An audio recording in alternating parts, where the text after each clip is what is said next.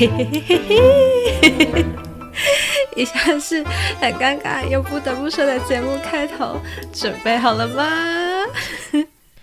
欢迎收听古埃，我是谢梦工。本期节目由布拉布拉布拉正。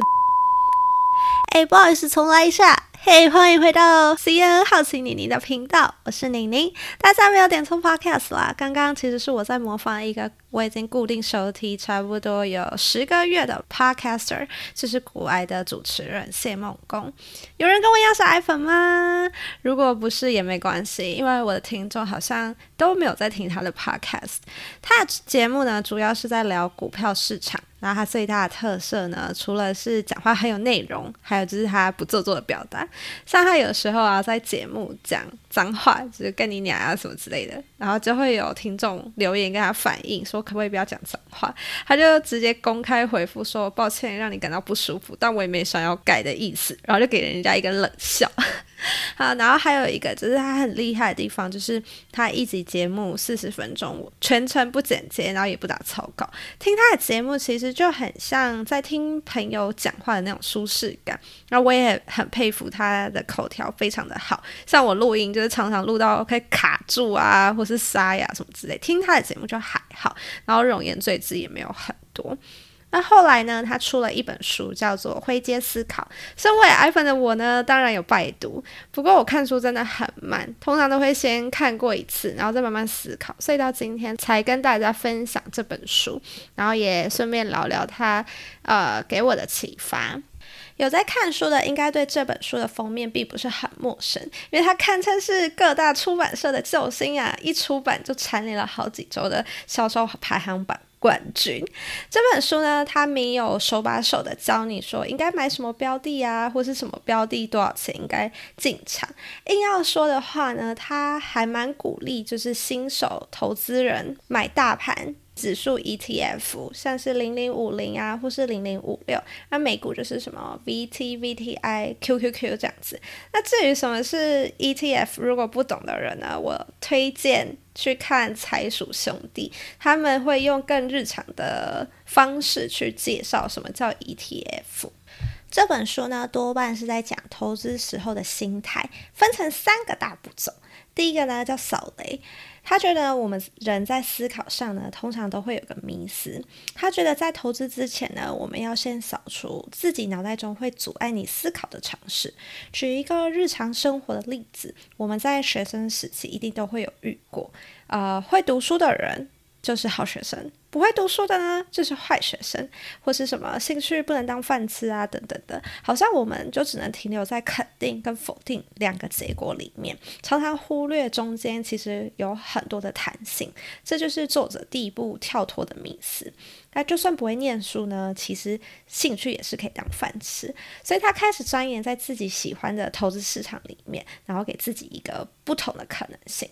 除了这个以外呢，作者还有提了几个他在投资市场上观察下来大家的迷思，像是涨多必跌，跌多必涨。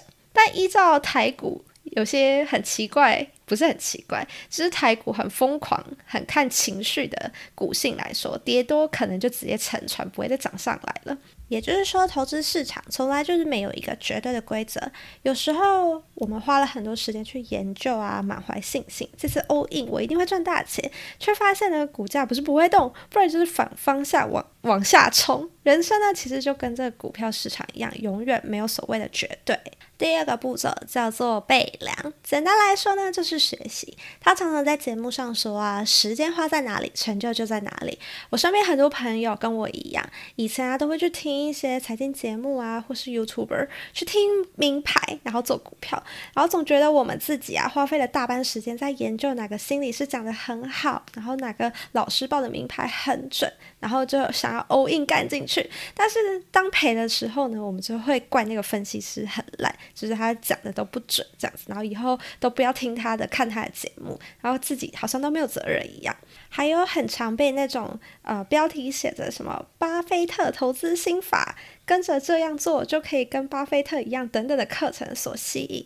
但退一步来说呢，为什么研究分析师的那些时间我们不拿去自己看财报做判断呢？或是说为什么我们不去看巴菲特的专人访问或是股东信，而是要去看出自别人咀嚼过的东西呢？大家说是吧？就很像《射雕英雄传》里面，不知道大家有没有看那时候郭靖呢写了相反的九阴真经给欧阳锋练，然后你说欧阳锋不认真练吗？没有，他超认真的，但是一直都是练错误的，导致他最后发疯。这道理就很像，我们为什么一直要去往一个错误的方向去努力，而不走一个正规的道路？说到学习这件事情啊，我跟作者也有一个地方很像。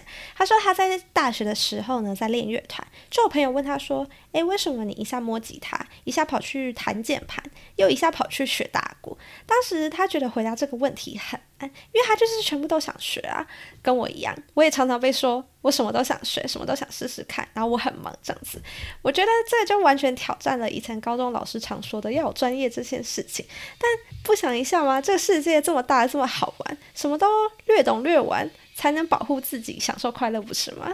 所以呢，在股市里面，他也秉持着什么都略懂略玩，分散风险，然后保护自己的钱。然后接下来最后一个步骤呢是上证，这章节呢就比较偏实物面了，包含面对自己承担风险的能力，还有股市里面很容易碰到的问题。它不是直接跟你说应该怎么解决，而是传达一个心态的建立。它分为四个。第一个呢是遇到大跌的时候，我们心态应该怎么样？还有它标的。他挑标的的时候的心法，还有如果有遇到想买的股票，可是越来越贵，不知道怎么下手。像是台积电，好了一张就要六十几万，我哪有这么多钱啊？可是看它越来越往上涨，又很想买，那这时候应该怎么办呢？这本书都都有告诉你。还有最后呢，就是有时候政治会影响市场嘛。那如果你的立场跟股市你期待的方向不同，那要怎么转换自己的想法呢？以上呢，这是这本书很懒人的懒人包啦，那接下来呢，我就要分享一下我看完这本书的心得。就是呢，我们待在同温层太久了，身边的朋友呢，也都可以算是物以类聚嘛。随着自我发展越来越成熟，跟我们一言不合，然后就一拍就散的例子多了很多，还没来得及多深入了解对方就掰了，也代表了我们失去了突破舒适圈的机会。如果讲坦白一点啊，我是在现实中认识古爱的主持人的话，我觉得我会先帮他贴上很多的标签，因为感觉起来呢，我们就是完全不同生活圈的人。他就是一个很勇于尝试一些有的没的，也敢去挑战一些制度，然后给人的感觉就是那种衰衰，然后动不动都讲脏话啊，手上还有刺青，然后每天都在熬夜不睡觉打电动，看起来就是一个。呃，老师不会觉得你是乖小孩的人，啊，我呢就是一个老师啊长辈眼中很乖的那种小孩。老师说不行的事情，我就不会去做。虽然说我现在有比较叛逆了啦，但无形中还是会被很多规矩去给限。那人家说呢，读一本书就很像在跟一个人交朋友。不得不说呢，我在听古埃的这半年，然后还有包含看他这本书之后，很多观念呢就被他影响。好比做 podcast 这件事情好了，他就帮我突破了一些心理的障碍。很多做 podcast 的人都是两个人单口录音，相对会少一点。啊，准备资料那些不说，就讲说我们自己对着麦克风讲话这件事情就很难。想当初啊，我自己开始录音的时候，我还会很紧张，然后在那边流汗，或是讲话很急，容颜赘字很多。不信的话，你可以去听第一集啦，就蛮明显的。然后有一次呢，谢梦公在回答别人的 Q&A 的时候呢，有听众提出一个很诡异的问题，然后他就对着麦克风哦冷笑了好几声，就呵呵呵这样子。然后当下我不觉得很尴尬，我只觉得干怎么那么好笑。然后这个人真的非常的 real，很真实这样子。然后从此呢，我就不怕在自己的节目里面嗨啊，或者自己大笑什么的，就啊算是突破我一个心然后还有啊，之前有人问过他会不会让他儿子也做一个全职交易人啊？他说不会，他反而是希望自己的儿子去做一些上单损失有限，然后上单获利无限的事情，像是搞音乐啊，说不定搞一搞就红遍全球，就不用一辈子帮人家打工这样子。那在做 podcast 这条路上呢，其实难免会被问说：“诶，这能赚钱吗？这不会浪费时间吗？”其实我也怀疑过自己，说干嘛花这么多时间做这个？我好像应该去找一个薪水高一点的工作，然后多加一点班来赚钱。但讲认真的，做 podcast 这件事情，像下档损失真的非常有限，而且又好玩。为什么不多给自己一些不同的可能性，然后多让自己留下一些什么呢？对吧？然后，当然，他也有说，投资最重要的事情呢，就是学会止损。OK，我们要先设立一个目标，然后到了，就算是赔了，也要出场，坚守自己的纪律。所以呢，他在。教别人股票的时候呢，也同时在分享他自己人生的体悟。他的节目一直刚有说嘛，是四十分钟，有时候我也会听到睡着，不是那么好消化啦，所以就推荐他的书给大家。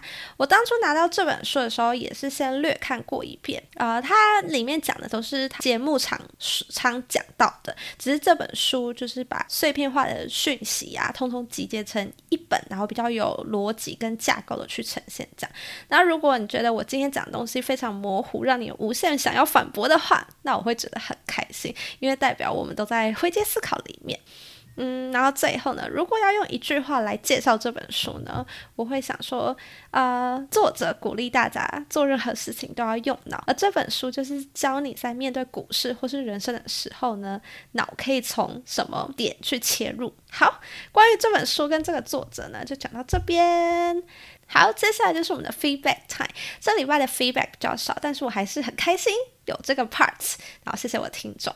好，第一个呢是针对第二集我访谈的那个加拿大哥，他问我说：“呃，一个话题的结束，你都能立刻问问题吗？还是其实有剪过，然后中间有要思考要问什么之类的吗？”就是其实我在访谈之前，我都会自己准备几个节目。然后看来宾要怎么聊，也会突然在他的回答中突然有疑问。然后我的频道就叫好奇你你了嘛，对很多事情很好奇，也算是正常不奇怪的吧。所以我每次访谈都可以聊超久。然后后置当然还是有剪辑过啊，因为录音最怕的时候就是空气突然安静，不止来宾会紧张，我也会很紧张。所以我就跟他们讲说，空白就算了，我可以剪接，所以不要紧张。大概是这样子，然后下一个 feedback 就是他说来宾的口头禅是是这样子的。OK，原来不是只有我发现诶，就是我那时候在跟他聊天的时候，我有发现说，每当我问他一个问题，然后他的第一句话都已经是是这样子的。然 后重点是他讲那五个字啊，超标准的。呃，要不是知道他爸妈是台湾人，我一定会问他一句说：“你爸妈是不是中国人？”好，今天的 feedback 就差不多是这样子。接下来就是 CNN surprise。好，快过年啦！除了放假以外，大家最期待应该就是年终跟尾牙了吧？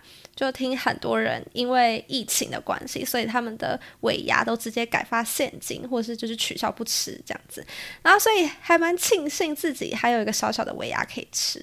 那我们公司这次呢是选那个烧肉风间，在台中这种充满烧肉店的地方啊，烧肉风间算是。榜上有名，但我到现在才去吃，因为我觉得烧肉其实就那样，然后还要发花，哦天，然后还要花那么多钱去吃，有点奢侈。除非有什么重大节日啊，才会特别去吃烧肉。尤其是之前吃那个乌马，我认真觉得那个 CP 值超低，从此我对烧肉都有点抗拒。因为我觉得他们太贵了，然后又没有很好吃。